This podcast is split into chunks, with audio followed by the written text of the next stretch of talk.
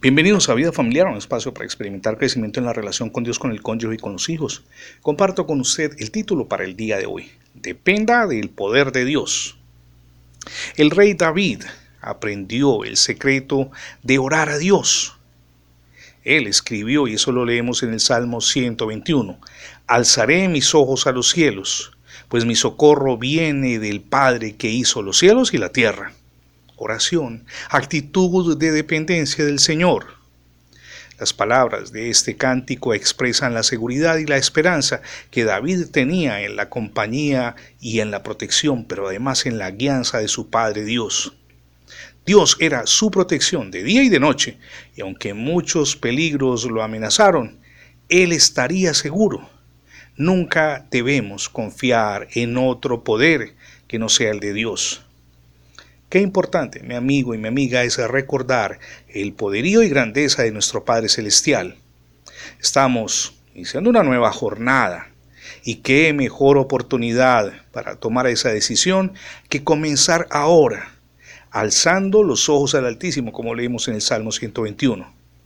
Pero que no sea solamente por hoy, tiene que ser los 365 días del año, porque nunca dejaremos de necesitar el incansable cuidado de Dios sobre nuestras vidas.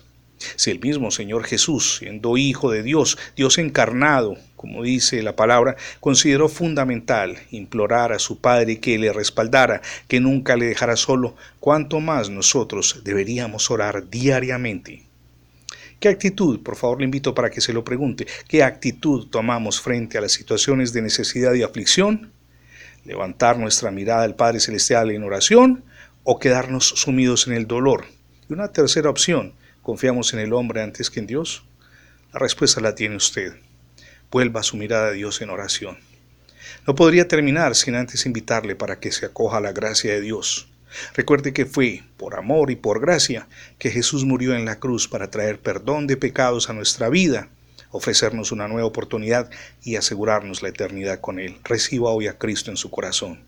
Gracias por escuchar las transmisiones diarias de vida familiar en la radio, pero también en el formato de podcast.